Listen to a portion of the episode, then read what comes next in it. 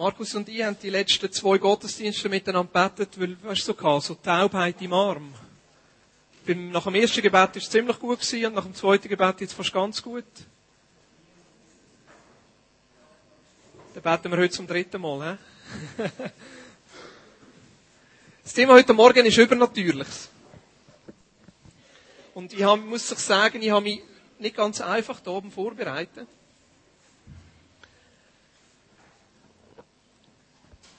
Aber etwas, wo, wo ich vorausschickend einfach sagen will, wenn, wenn unser Gott lebt, und unser Gott ist ja ein übernatürlicher Gott, dann dürfen wir oder sollen wir auch als Christen immer wieder Übernatürliches erleben. Übernatürliches, wo einfach so ein bisschen über das Natürliche und über unseren Verstand ausgeht. Und die Bibel, das Alte wie das Neue Testament, ist voll von dem. Voll von Übernatürlichem. Und im, vor allem im Neuen Testament wird das häufig in Zusammenhang gebracht mit den Gaben und dem Wirken vom Heiligen Geist. Und wir haben heute die letzte Predigt, wo es um einen Korintherbrief geht. Und vor allem am Ende vom Korintherbrief, wo der Paulus viel über den Gottesdienst redet und wie wir miteinander Gottesdienst feiern, kommt das Thema Geistesgaben immer wieder vor. Gaben vom Geist, wo übernatürlich sind, wo ein bisschen über, über das Normale ausgehen. Und ich möchte am Anfang da den Bibeltext vorlesen, wo vor allem die, auch die Gaben vom Geist beschrieben sind. Und das ist im 1. Korinther 12. Und ich werde vor allem 1. Korinther 12 und 1. Korinther 14 die zwei Kapitel immer wieder vornehmen und ein paar Bibelstellen daraus rausnehmen. Und ich werde ganz bewusst 1. Korinther 13 weglassen, weil Damaris das wunderbar schon in der letzten Predigt vor zwei Wochen ausgeleitet hat. Wie wichtig es ist, dass wenn wir zusammenkommen, einander die Liebe dienen. Und das ist wie die Grundlage der heutigen Predigt. Also, ich unterschlage nicht das Kapitel da, sondern ich sage, über das haben wir schon geredet vor zwei Wochen. Weil sonst würde es einfach zu viel. Aber das ist wie die Grundlage, dass wir einander die Liebe begegnen. Weil im 1. Korinther 13 heißt es, wenn wir keine Liebe haben zueinander, dann ist alles vergeben. Alles Übernatürliche, alle Geistesgaben, was bringt das, wenn wir einander nicht die Liebe begegnen? Aber jetzt zu 1. Korinther 12, da heißt es im Vers 1 bis 11, was aber die geistigen Gaben betrifft, Brüder, so will ich nicht, dass ihr ohne Kenntnis seid. Ihr wisst, dass ihr, als ihr zu den Heiden gehörtet, zu den stummen Götzenbildern hingezogen, ja fortgerissen wurdet. Deshalb tue ich euch kund, dass niemand, der im Geist Gottes redet, sagt, Fluch über Jesus. Und niemand sagen kann, Herr Jesus, außer im Heiligen Geist. Es gibt aber Verschiedenheiten von Gnadengaben, aber es ist derselbe Geist. Es gibt Verschiedenheiten von Diensten und es ist derselbe Herr. Und es gibt Verschiedenheiten von Wirkungen, aber es ist derselbe Gott, der alles in allen wirkt. Jedem aber wird die Offenbarung des Geistes zum Nutzen gegeben. Denn dem einen wird durch den Geist das Wort der Weisheit gegeben, einem anderen aber das Wort der Erkenntnis durch denselben Geist, einem anderen aber Glauben in demselben Geist, einem anderen aber Gnadengaben der Heilungen in dem einen Geist, einem anderen aber Wunderwirkungen, einem anderen aber Weissagung, einem anderen aber Unterscheidung der Geister, einem anderen verschiedene Arten von Sprachen, einem anderen aber Auslegung der Sprachen. Dies alles aber wirkt ein und derselbe Geist und teilt jeden besonders aus, wie er will. Noch eine schnell zu Vers 1. Was aber die geistigen Gaben betrifft, Brüder, so will ich nicht, dass ihr ohne Kenntnis seid. Das ist wo der Paulus da schreibt, der Gemeinde in Korinth. Und er sagt, lasst, will, dass er, dass er wisset, um was es geht bei den Geistesgaben. Und manchmal denkt es mir, häufig erleben wir Geistesgaben nicht, weil wir gar nicht wissen, um was es geht. Und darum sagt der Paulus da, es ist wichtig, dass er Bescheid wisst. Es ist wichtig, dass er Kenntnis haben. Und das ist so ein bisschen das Ziel von meiner Predigt, ein bisschen einen Überblick zu geben über Geistesgaben. Ein paar Sachen vielleicht auch aus meiner Perspektive heraus zu sagen. Teil Sachen mögen dann vielleicht ein bisschen herausfordernd oder zum Nachdenken anzuregen sein. Wir dürfen gut auch eine andere Meinung haben. Aber ich glaube, es gibt kein Thema, das so umstritten ist in den letzten Jahrhunderten wie das Thema. Es hat noch andere Abendmahl und Taufe, da haben mit Reformatoren sich Grinden eingeschlagen. Aber so zu dem Thema, vor allem in den letzten 100 Jahren, ist sehr viel gestritten worden in den Christen. Ja, wie sieht denn das aus? Wie gehen wir mit den Geistesgaben um? Da gibt es die einen, die sagen, die Geistesgaben, die hat es gar nie gegeben. Das ist eine Erfindung von, von denen, die die Bibel geschrieben haben und die wird es auch heute nicht geben. Vielleicht gehörst du zu denen wo die Bibel anschauen, rein als wissenschaftliches Buch, wo sagen, ja, das ist, das ist von Menschen fabriziert, das ist halt Menschen, die eine Religion brauchen, aber so etwas Übernatürliches gibt's gar nicht. Dann gibt's die anderen, die sagen, ja weisst, das haben wir im Neuen Testament, bei Jesus und den ersten Aposteln, aber das gibt's heute nicht mehr. Weil die Bibel ist schließlich abgeschlossen, äh, Gott, Gott redet uns durch die Bibel, aber die Geistesgaben brauchen wir nicht. Vielleicht gehörst du eher zu denen, die sagen, ja, mir ist das alles ein bisschen zu spekt, ich lasse das nicht so nah an mir her. Oder vielleicht gehörst du auch zu denen, die sagen, und zu denen gehöre ich, die Geistesgaben gibt es heute noch, aber wo sind sie? Ich würde gerne ein bisschen mehr von denen erfahren. Vielleicht gehörst du auch zu denen, und dann darfst du gerne nachher noch ein bisschen von deinem Leben erzählen, sagen, ich erlebe das jeden Tag. Ja. Und das ist eigentlich mein Wunsch. Dass die Geistesgaben für uns alltäglich werden. Nicht natürlich, weil es ist etwas Übernatürliches, aber gleichzeitig alltäglich. Dass wir immer wieder das Wirken vom Geist in unserem Leben erleben. Ich bin 3. Oktober 92 zum Glauben gekommen. Meine Mutter hat mich mehr oder weniger immer in die Sonntagsschule geschickt. Merci, Mami, ist eine gute Sache gewesen. Bin nicht immer freiwillig gegangen, muss ich auch sagen. Also bin ich ein bisschen christlich aufgewachsen, aber eines an dem Abend, 3. Oktober 92, bei 15 war, hat meine Schwester mitgeschleicht an einer Evangelisation. Da, 200 Meter von hier im alten Salbo. Und dort hat der Halleluja schon geredet. Und ein Satz, den er immer wieder gesagt hat, du kannst nicht wie ein Schluck Wasser in der Kurve hängen. Irgendeines musst du ernst machen mit deinem Leben. Irgendeines musst du den Nagel einschlagen. Irgendeines musst du entscheiden, willst du mit Jesus oder ohne Jesus leben. Ich habe nicht viel verstanden von dem, was er redet. Aber etwas habe ich gewusst, ich will mit dem Jesus leben. Da habe ich einfach gewusst, ich will mit dem Jesus leben. Und an dem Abend habe ich mein Leben Jesus gegeben, habe Jesus in mein Leben eingeladen. Und ich habe gewusst, von dem Moment an ist etwas in meinem Leben anders geworden. Die Bibel nennt das Wiedergeburt oder von neuem geboren werden oder Christ werden oder wie auch immer. Aber ich glaube, dass das wichtig ist, dass wir irgendeinen persönlich entscheiden und sagen, ja, Jesus, ich will mit dir leben, ich will dich in meinem Leben haben. Ich weiß noch genau, wenn das ist, wenn meine Frau würde fragen, sie wüsste jetzt nicht genau, wenn das war, das war wie ein Prozess und das ist auch in Ordnung. Aber dort hat für mich so ein bisschen im eigentlichen Sinn der Weg mit Jesus angefangen. Ich bin nachher in der Landeskirche gewesen, habe dort mitgearbeitet, wir haben einen Jugendgottesdienst gestartet, den es, glaube heute immer noch gibt, in der einen oder der anderen Form. Ich habe angefangen, Bibel zu lesen und vor allem, als ich die Apostelgeschichte gelesen habe, ist mir dort aufgefallen, dass es da ja Sachen gibt, die wir in unseren Kirchen und in unserem Gottesdienst einfach nie erleben. Und ich habe überlegt, was, was ist mit dem? Ich habe bei Jesus gelesen, wie, wie, wie Leute geheilt werden und wie Tote auferstehen. Ich habe in der Apostelgeschichte gelesen, wie sie neue Sprachen reden. So eine Kuderwelsch, wo plötzlich da aus ihren Mühlen rauskommen, wo, wo, wo niemand versteht. Und was soll das? Und, und nachher habe ich, habe ich dort gelesen, wie sie prophezeit haben und das und so. Und überlegt, wo ist das? Was passiert mit dem? Und ich weiss noch, ich habe die Frau vom Pfarrer gefragt. Und als sie gefragt hat, ist es ihr, glaube ich, selber ein bisschen peinlich gewesen. Sie sagte, ja, irgendwo. ich weiß es auch nicht so genau. Ja. Und so ist wie meine geistliche Suche losgegangen, wo ich einfach gemerkt habe, ich wünsche mir, dass mein Christsein lebendig ist und ich wünsche mir, dass mein Christsein irgendwann voll ist von dem, was die Bibel davon redet. Und dann habe ich Leute getroffen, die irgendwie, wo ich das Gefühl hatte, die haben irgendetwas von dem. Ich weiss noch, das war im 94. Da bin ich in einem Gottesdienst, in einer Kirche, und die haben auch so Lobpreis gemacht, wie, wie wir jetzt da. Und zwischendurch haben sie so einen Zwischenteil gehabt, wo alle irgendwie komisch angefangen haben zu singen. Erst später habe ich gehört, dass das Sprachengesang ist. Und ich habe gemeint, Engel singen. Ich habe wirklich gemeint, Engel singen. Das hat mich so berührt, wie ich gesagt das wollte ich auch. Und etwa ein halbes Jahr später hat mir meine Schwester, sie war ein bisschen älter als ich, teilweise schon ein bisschen weiter im Glauben, hat mir noch erzählt, was das Ganze soll. Sie hat mit mir gebetet und hat gesagt, weißt, wenn du das da mit dem Sprachenreden auch willst, dann fang jetzt einfach an reden. Ja, was? Einfach an zu reden. Ja, fang einfach an, das ist schon gut. Ja. Und ich habe angefangen, so komische Worte zu sagen, wo ich nicht recht gewusst habe, von wo es das kommt, aber ich bin mir relativ unsicher gewesen. Und irgendwo ist mir auch mein Verstand im Weg gestanden. Ich dachte, ja, das klingt komisch, das mache ich selber, das bin ich, was soll das eigentlich? Und nachher bin ich ab Pfingsten an einer Konferenz auf die Vineyard Bern, das ist eine ganz komische Gemeinde. ich weiss noch, die Konferenz hat Feuer und Glut geheissen. Und dort habe ich, dort habe ich Sachen erlebt, die ich vorher einfach nicht gesehen habe. Ich habe gesehen, wie, wie Menschen für Menschen gebetet wird, wie die plötzlich umkehren und umrollen und es war ein Tohuwabohu gewesen. Und ich weiss noch, eines im Gottesdienst hat jemand über die Vaterliebe Gottes geredet und das hat mich so berührt, die einfach nur noch brüllt. Und einfach irgendwo Gottes Gegenwart ist stark gewesen. Es ist egal gewesen, was passiert ist. Das hat irgendwo niemand geschaut. Aber einfach Gottes Gegenwart ist stark gewesen. Und einem, einem, ich weiß nicht mehr, ob es am Morgen oder am Abend war, hat es einen Aufruf gegeben, wo man für sich beten konnte. Ich war natürlich der Erste, der vorne war. Und nachher hat er für mich gebetet und er hat gesagt, weißt, ich, ich, ich rede irgendwie so zwischendurch komisch, wenn ich bete, aber ich weiß nicht, ob das wirklich das, die Geistesgabe so das Sprachenreden ist. Und er hat gesagt, mach einfach mal, ich lege dir so aus. Ich erkläre dir, was du sagst. Da haben das gemacht und er hat das ausgeleitet und hat mir irgendwie noch cool gedacht.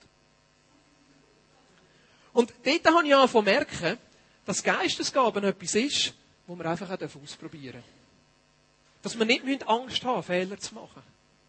Und meine Schwester und ich haben nachher angefangen zu experimentieren. Ich weiss noch, wir haben Gebetszeiten gemacht, wo jemand von uns in Sprache geredet hat und der andere hat ausgelegt und der andere Sprache geredet und hat ausgelegt und haben irgendwie das Gefühl, ja, manchmal stimmt, manchmal stimmt es nicht. Dann haben wir angefangen, übereinander prophezeien, prophetische Worte haben. Wir haben nachher auch mit Jugendgottesdiensten angefangen, die sind ganz, ganz wild gewesen. Wir müssen mal die fragen, die dort, ich weiss nicht, ob jemand das kann ich, wir haben, gell, Dave, wir haben ganz wilde Gottesdienste gehabt. Wir, wir haben einfach die Sachen ausprobiert. Wir haben wirklich die Sachen ausprobiert. Ich weiss noch, mein Durchbruch mit der Geistesgabe ist in einer Geschichtsstunde gekommen. In der Kante. Wir haben ziemlich langweilige Geschichtsstunden gehabt. Ich sage nicht bei wem. Der Lehrer ist nicht da. Nein, keine Angst. Und ich habe dort in der Geschichtsstunde einfach für mich leislich in die Sprache geredet. So, dass es niemand hört. Und eigentlich, was ich gemacht habe, die Worte, die ich immer wieder gewusst habe, dass ich sie habe, habe ich wiederholt in meinem Verstand. Und plötzlich habe ich gemerkt, dass Geistesgabe ja nicht etwas ist, was mit meinem Verstand zu tun hat, sondern etwas ist, was von unten von meinem Geist kommt. Und in dieser Geschichtsstunde habe ich wirklich gemerkt, wie der Geist anfängt, aus mir rausfließen und wie ich den Verstand einfach einmal auf der Seite lassen und nicht meinen Verstand soll beurteilen und das kontrollieren. Ich hoffe, es hat es niemand gemerkt in dieser Geschichtsstunde. Aber dort habe ich, habe ich einfach ein Erlebnis gemacht mit dem Heiligen Geist, das mich noch einen Schritt weitergeführt hat. Die Geistesgaben, die fließen. Ich muss sagen, ich habe noch eine Zeit zwischen ihnen, die Geistesgaben mir wieder zurückgegangen sind. Ich bin fast ein bisschen nachlässig geworden. Mein Vater ist dort fast mein grösster Ansporner gewesen. Er ist in dieser Zeit zum Glauben gekommen und hat die Geistesgaben auch erlebt und, und ist immer so ein bisschen dran geblieben. Und er hat mich immer wieder gefragt, ja, was ist mit diesen Geistesgaben? Aber wir sind dort in eine Zeit hineingekommen, wo wir uns sehr darum gekümmert haben, dass Menschen, die Jesus nicht kennen und der Kirche fernstehen, den Jesus kennenlernen. Und wir haben dort gemerkt, unsere Gottesdienste sind so wild und so crazy, dass das viele Leute, die Kirche nicht kennen, einfach völlig abschreckt. Und da hat irgendwo auch etwas gehabt. Und wir haben angefangen, irgendwo Sachen anzupassen. Und ich habe selber bei mir gemerkt, wenn ich vorsichtig geworden bin mit den Geistesgaben. Und wenn mein Verstand wieder über eine Hand genommen hat und wenn ich wieder angefangen habe zu kontrollieren und, ja, dürfen wir denn überhaupt noch die Hände heben oder könnte das jemand verunsichern, wenn jemand kommt, wo Jesus nicht kennt und wenn wir dann da plötzlich Geistesgaben ausüben, wie, wie geht denn das und wie soll das sein? Und jetzt so in der letzten Zeit, so im letzten Jahr, habe ich gemerkt, wie das Thema Geistesgabe bei mir wieder gekommen ist.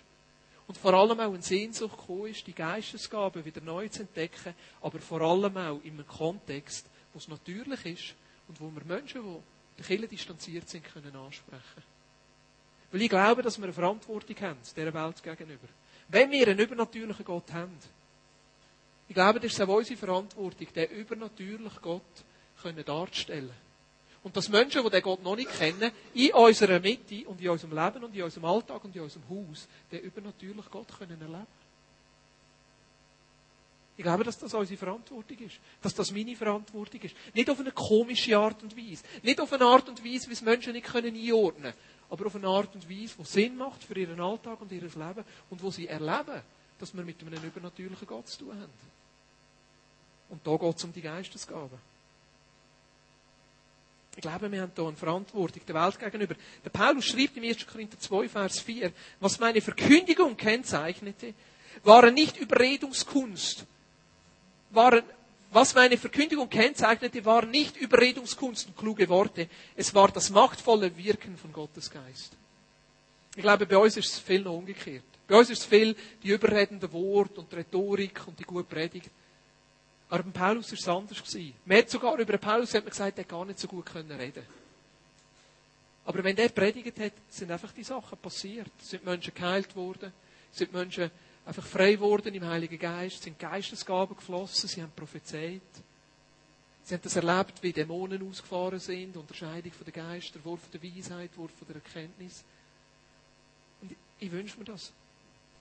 Ich wünsche mir das, dass wir das in der Schweiz auch wieder erleben. Manchmal denke ich, wir sind prädestiniert dafür, es nicht zu erleben, weil unser Verstand irgendwo immer so im Weg steht. Nichts gegen Verstand, unser Verstand ist wichtig. Verstehen ihr? Unser Verstand ist auch von Gott geschaffen. Ja.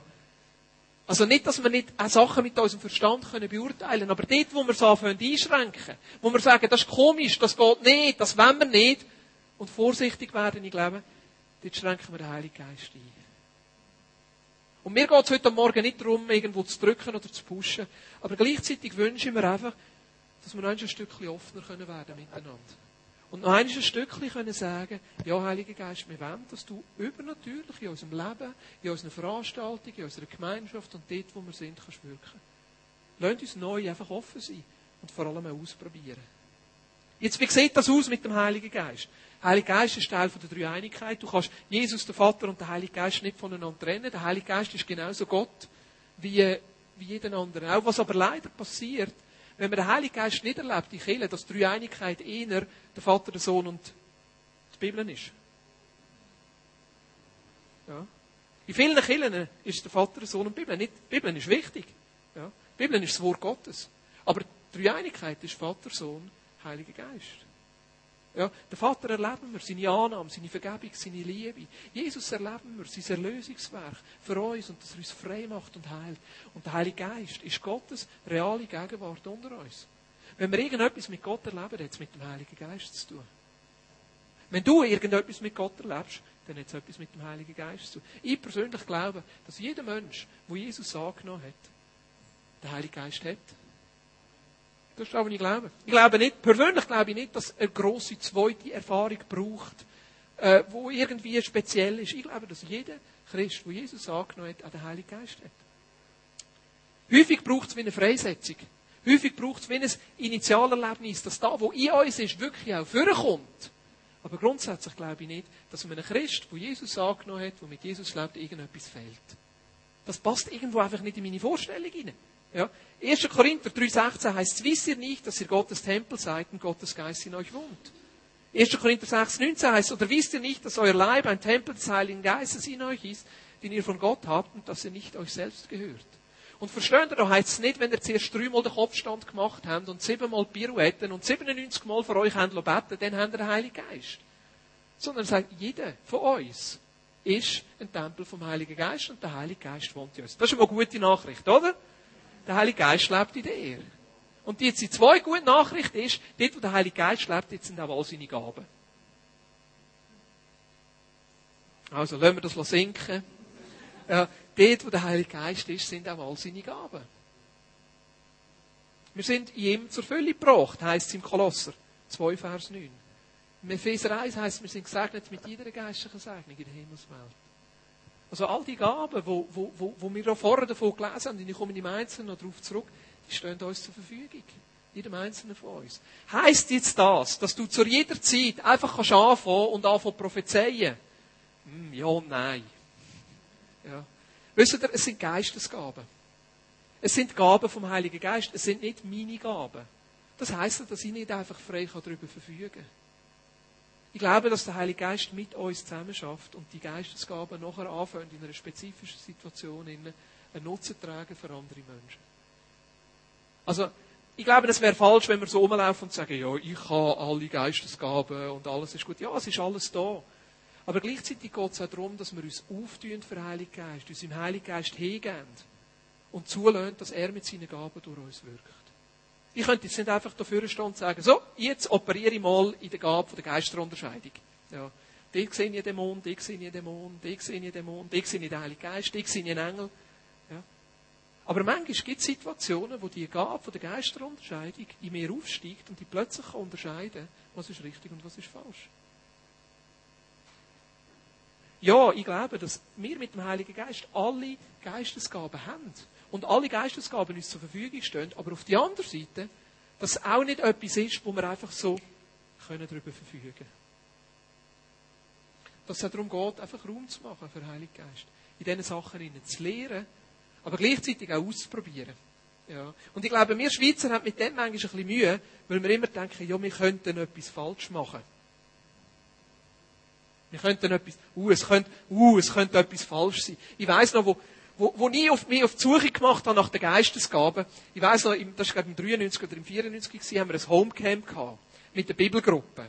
Und du weißt ja, Bibelgruppe, gute Sache. Bibelgruppe geht zum Bibeln und in der Kante alles so studiert, die gescheite Leute. Und ich weiss noch, eines am Morgen in dem Homecamp, da hast du eine Woche zusammen übernachtet, am gleichen Ort, bist in der Schule, hast wenig geschlafen, hast äh, ja, ja, Seich gemacht miteinander, aber auch viel Lobpreis und, und beten füreinander. Ich weiss noch, einmal am Morgen, wo wir so eine Morgenandacht hatten, habe ich gesagt, kommt, wir tun doch heute den ganzen Tag fasten und zu oben tun wir dafür beten, dass der Heilige Geist kommt und dass wir endlich einmal die Geistesgaben erleben. Ich, ich habe einfach Sehnsucht gehabt nach dem Heiligen Geist. Ich hatte nicht gewusst, um was es geht. Und nachher am Nachmittag haben wir so ein Nachmittagsgebet gehabt. Da sind ein paar von den BG gekommen und gesagt, ja weisst, Boris, da muss man sehr vorsichtig sein. Und ja weisst, das könnte auch vom Teufel sein. Und da weiss man nicht so ganz, was es ist. Und niemand von uns weiss doch da, da kann man doch nicht einfach ausprobieren. Ja, auf die einen Seite verstehe ich es. Auf die einen Seite verstehe ich es. Alles, was übernatürlich ist, da hat man manchmal auch einen Respekt davor. Und auf die andere Seite denkt es mir, hey, wenn wir nicht einmal ausprobieren. Was kann falsch gehen? Ja, es kann etwas falsch gehen. Aber zu den, zu den Richtlinien komme ich dann nachher noch, wenn, ich, wenn wir auf Gaben eingehen. Ja. Ich möchte schnell noch einen Zwischeneinschub machen und nachher schaue ich so die einzelnen Geistesgaben ein bisschen näher an. 1. Korinther 14. Da kommt dann der Paulus wieder und sagt, hey, nehmt das ernst. Vers 1 heißt, strebt nach der Liebe.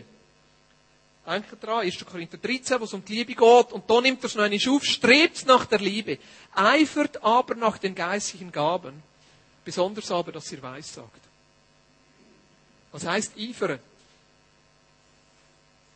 Heißt das, äh, ja, zwischendurch mal einiges mal drüber nachdenken? Heißt das, ja, irgendeiniges mal ab und zu mal, all Schaltjahr dafür beten? Also, wenn, wenn die Bibel, die Bibel braucht wenig so Wörter, aber wenn, wenn der Paulus da von Eifern redet, ich glaube, dann sagt er, hey, nehmt das ernst. Hey, schaut, dass das unter euch lebt. Und wenn ihr es nicht habt, hey, dann betet dafür, dass das in eurem Raum zunimmt und dass das stärker wird. Eifert aber nach den geistigen Gaben, besonders aber, dass ihr Weissagt. Und jetzt erklärt er, wieso was vor allem die Weissagung wichtig ist. Denn wer in einer Sprache redet, redet nicht zu Menschen, sondern zu Gott. Denn niemand versteht es im Geist, aber redet er Geheimnisse. Wer aber weiß, sagt, redet zu den Menschen zur Erbauung und Ermahnung und Tröstung. Was meint der Paulus da, wenn er sagt, denn wer in einer Sprache redet, redet nicht zu Menschen, sondern zu Gott? Jeder von uns redet in einer Sprache. Die meisten von uns Schweizerdeutsch, ein paar von uns Hochdeutsch, auch die sind herzlich willkommen. Andere Französisch oder Englisch, aber das ist da nicht damit gemeint, sondern wenn der Paulus da redet, denn wer in einer Sprache redet, meint er die Geistesgabe vom Sprachenreden. Jetzt, was ist das? Die Geistesgabe vom Sprachenreden ist eine übernatürliche Sprache, die du bekommst, oder eigentlich schon hast mit dem Heiligen Geist, wo da in dir ist, nicht da oben in deinem Verstand, sondern da, wo die Geist ist, wo kann rauskommen, wenn du bettest, oder wenn du Lobpreis machst, wo du selber damit kannst reden, wo eine Sprache ist, wo du selber meistens nicht verstehst. Ja wo andere meistens auch nicht verstehen. Das kann ein Spruch sein, was es auf dieser Welt gar nicht gibt, oder es kann ein Spruch sein, was es auf dieser Welt gibt. Ich habe schon Geschichten gehört von Leuten, die irgendwo noch immer her sind, die Sprache geredet haben, und die Leute haben das verstanden, weil es ihre Sprache war. Ich überlege mir immer, welchen Afrikaner Schweizerdeutsch bekommt und sich immer überlegt, was ist das für eine komische Sprache? Aber Sprachenreden könnte auch eine Sprache sein, die es gar nicht gibt. Das Wichtigste ist eine geistliche Sprache. Gott versteht, was du redest. Es ist eine Sprache, wo die Geist direkt mit Gottes Geist kommuniziert. Ja. Und anscheinend sind die Korinther und darum mit Paulus da bezogen ziemlich, ziemlich, ja, wie sagt man, Fan gewesen von dem Sprachenreden. Wo die zusammengekommen sind, kann es manchmal Gottesdienste gegeben, wo sie nur in Sprache geredet haben. Lustige Gottesdienste, oder? Jeder hat ein bisschen Sprache geredet und niemand hat einander verstanden und es war einfach das heilige Chaos gewesen. Ja.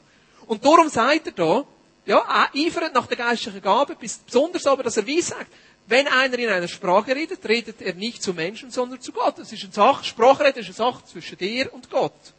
Denn niemand versteht es im Geist, aber redet er Geheimnisse. Wer aber weiß, sagt, redet zu den Menschen zur Erbauung und Ermahnung und Tröstung. Wer in einer Sprache redet, erbaut sich selbst. Wer aber weiß, sagt, erbaut die Gemeinde. Jetzt, wieso brauchen wir denn das Sprachenreden überhaupt? Noch einmal, ich glaube, jeder, der Christ ist, hat den Heiligen Geist. Jeder, der den Heiligen Geist hat, hat die Gaben. Ich glaube, jeder von uns, der das will, kann auch, darf auch, muss nicht unbedingt, wenn er nicht will, aber kann in Sprache reden. Jetzt, für was ist das? Paulus sagt da, wer in einer Sprache redet, erbaut sich selbst. Die Geistesgabe vom Sprachenreden ist die einzige Geistesgabe, die einfach nur für dich selber ist. Um dich selber aufzubauen. Um dich zu ermutigen. Ja. Es ist ein Hilfe fürs Gebet. Römer 8 redet davon, wo wir in dem können beten, wo wir Geheimnis zu Gott reden. Wenn ich nicht weiß, was ich soll beten, dann bete ich einfach in dieser Sprache. Ja, viel am Morgen früh, wenn ich wirklich, ich meine, ich bin immer schlecht zu am Morgen, weil meistens stehe ich viel zu früh auf. Ja. Acht oder neun ist zu früh. Äh, morgen, mir hilft das, um überhaupt in die Gang zu kommen. Gerade jetzt, ich habe aufgehört, Kaffee zu trinken, die letzte und die Woche, ja, eine riesige Krise gehabt und das. Mir hat das geholfen. Sprache hat am Morgen, wenn ich nicht mag, einfach aufzustehen. Ich muss noch nie gross denken und mein Geist von da zu kommunizieren. Es hilft mir, es baut mich auf. Manchmal, wenn ich unter Stress bin, vor allem beim Predigt vorbereiten, wenn ich nicht weiss, was ich soll sagen, fange ich an Sprache reden.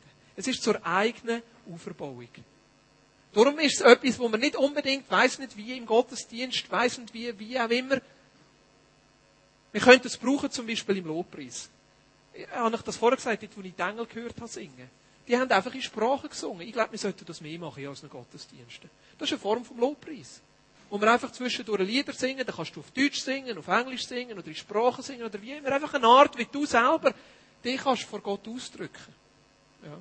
Wer in einer Sprache redet, er baut sich selbst. Wer aber weiß sagt, er baut die Gemeinde.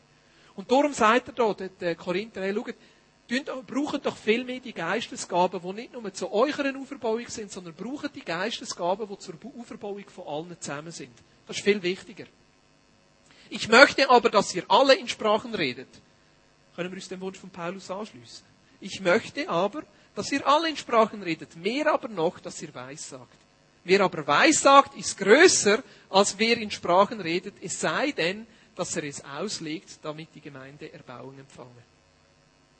Daher, Brüder, eifert danach zu Weissagen und hindert das Reden in Sprachen nicht. Alles aber geschieht anständig und in Ordnung. Also, wir sollen es nicht hindern. Wir sollen es nicht hindern. Aber wir sollen uns vor allem auch um die Gaben bemühen, die zur Auferbauung von allen anderen ist.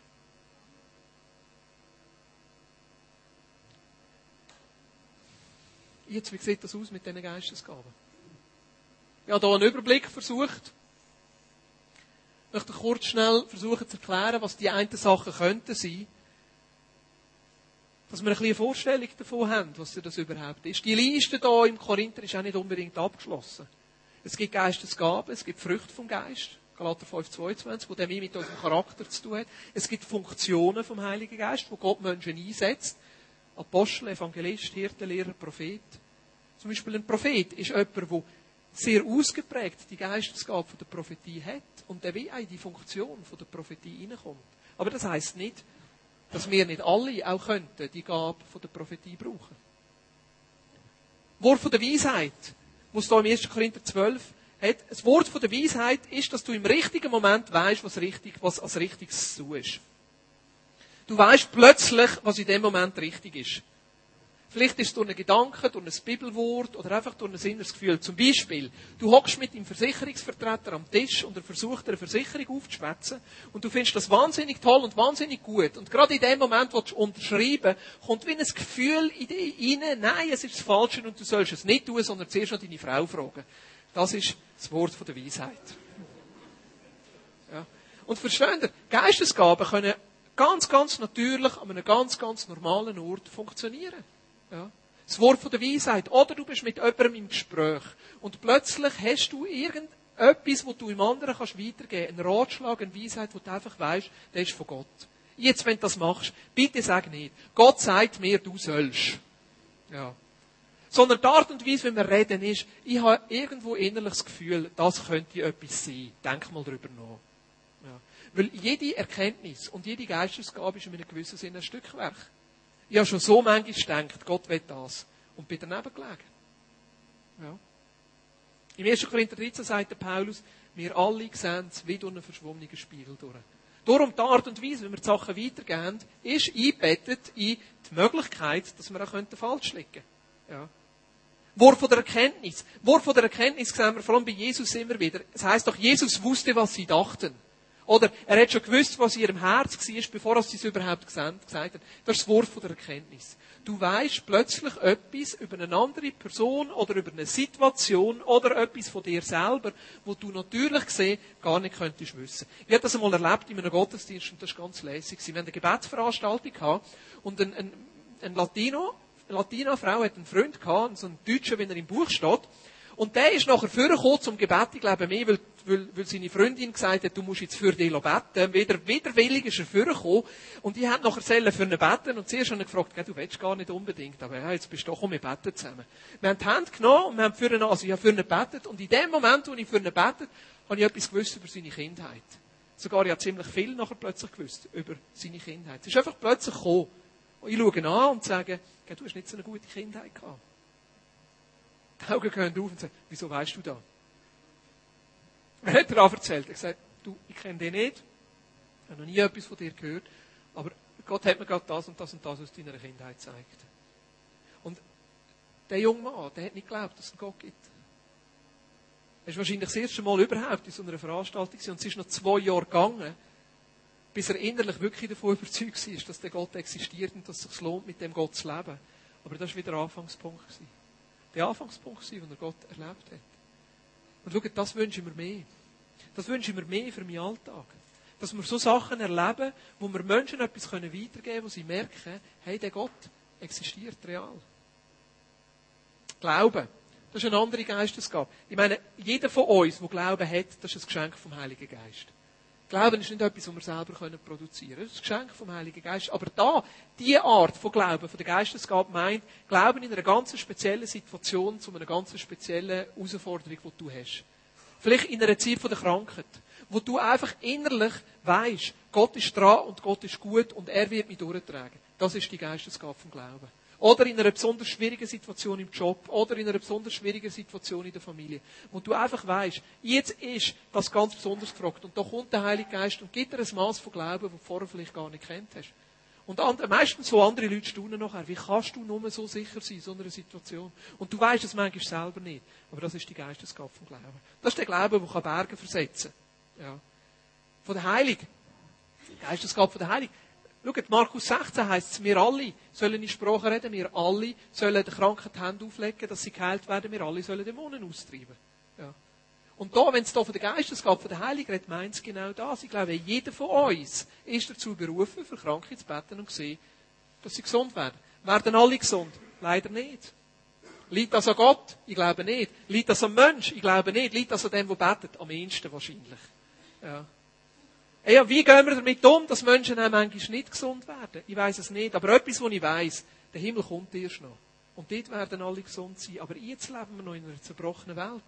Und gleichzeitig sollen wir immer wieder füreinander beten und immer wieder Menschen, gerade auch, die Jesus nicht kennen, das Gebet anbieten und sagen, würdest du gerne, dass ich für dich bete? Ich weiss noch einmal mit einem Studienkollegen. In dieser Zeit habe ich Wirtschaft studiert. Wir sind in Basel in Zoo gestiegen. Es war ein Sommer, ein Sommertag. Er hatte knallrote Augen gehabt. Und ich habe das vorher gar nicht so realisiert, aber wo wir im Zug wie wie gehockt sind, hat er gesagt, leck, hast du rote Augen? Und er, ja, du nicht so blöd, ja, Heuschnupfen. Und da die Polen fliegen gerade im Moment, ja. Und dann, dann habe ich gesagt, ja, ich könnte für dich beten, willst du, dass ich für dich bete? Und mitten im Zug innen habe ich für ihn gebetet. Ja. Genommen und gesagt, Jesus, nimm den Heuschnupfen weg, in Jesu Namen sage ich, du bist geheilt. Das ist ein einfaches Gebet. Am nächsten Morgen stehen wir auf dem Gleis, Zarau, ziemlich früh am Morgen, auf dem Zug nach Basel, sagt er zu mir, du, ja, der hat das heute nicht genommen, weil ich wollte wissen, ob dein Gebet funktioniert hat. am Abend beim Heimfahren frage ich ihn, ja und, wie sieht es aus? Er sagt, ja, ist, ist nichts Ja, ist wirklich, ich habe keine Heuschnupfen mehr, ist gut. Ja. Ein paar Tage später sind wir in der Vorlesungshalle äh, so ein, gro ein grosses Ding und ganz hinten oben, wir sind meistens zuhinterst gehockt, haben wir besser können oben runtermotzen. Und nachher ist einer gekommen, ist einer gekommen mit so Punkten in den Ohren.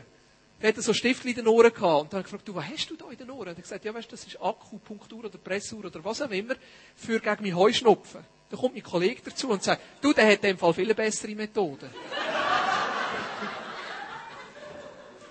für ihn, für ihn habe ich den leider nicht beten Aber, das ist die Geistesgabe von der Heiligen. Und meistens ist es eine ganz, eine ganz, eine ganz, eine ganz lustige Situation, wo du einfach innerlich merkst, wo du einfach innerlich merkst, jetzt ist das dran. Und dann biet doch das Gebet an. Biet doch das Gebet an. Und ich wünsche mir so, dass wir mehr von dem erleben. Ja. Wunderwirkungen. Was ist das? Wunderwirkungen ist dort, wo Wasser in Wein wird, oder? Ist dort, wo jemand auf dem Wasser läuft. Wunderwirkungen dort, wo jemand von den Toten aufersteht. Uh, da möchte ich gerne mal erleben. Wunderwirkungen ist dort, wo sich das Brot vermehrt und plötzlich alle genug haben. Das sind Wunderwirkungen. Wunderwirkungen ist dort, wo man für eine Maschine betet und sie plötzlich wieder läuft. Und niemand weiß wieso. Das ist die Geistesgabe der Wunderwirkungen. Ja. Sehen wir bei Jesus eigentlich die ganze Zeit. Weissagung. Weissagung ist, dass wir jemand anderem etwas oder in eine Situation hinein etwas sagen, das für die Gegenwart oder für die Zukunft, wo zur Auferbauung, zur Ermutigung oder zur Ermahnung ist. Das ist die Geistesgabe der Prophetie. Darf ich schnell fragen, wer, will, wer braucht eine Ermutigung heute Morgen? Du hast, darfst nicht auf Andrea und noch ein Mann, der Martin. Ist gut, C2. Hast du auch schon gewusst? Hat der Jules dir erzählt? Ja, der darfst du auch nicht. Ihr habt, äh, genau. Ja, die zwei, was neu, genau. Gut, äh, ähm, hilf mir schnell, hilf mir schnell die Namen.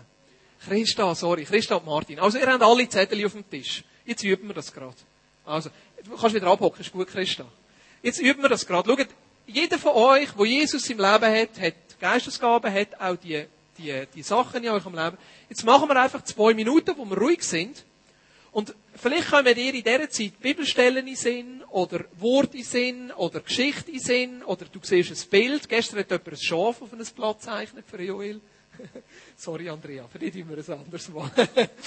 ähm, aber einfach, sind wir doch einfach schnell zwei, drei Minuten ruhig und lernen einfach zu, dass die Geistesgabe der Prophetie jetzt unter uns wirkt. Und einfach die Sachen, die dir in Sinn kommen, entweder für Martin oder für Christa.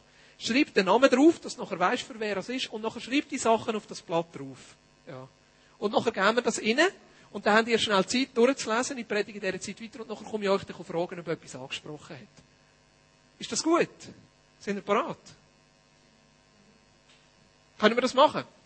Ja. Genau, Stefan sagt eines Mal nein. Jesus, ich danke dir, dass du unter uns bist. Und ich danke dir, dass du jetzt zu Martin wirst reden und zu der Christa wirst reden. Und dass du uns, jeden einzelnen von uns, wirst brauchen. Ich bete, dass du jetzt einfach den Heiligen Geist freisetzt in unserem Leben. Und prophetische Worte schenkst, Eindrücke schenkst, Gedanken schenkst, Bilder schenkst, Bibelstellen schenkst, Träume vielleicht. Dass du uns Sachen schenkst, Jesus. Jesus, ich wünsche mir, dass Martin und Christus so richtig ermutigend rauskommen gestärkt rauskommen und dass du wirklich ganz konkret in ihre Situation hineinredest. Mit Ratschlägen. Einfach so, wie nur du kannst reden. In deinem Namen, Jesus. Amen.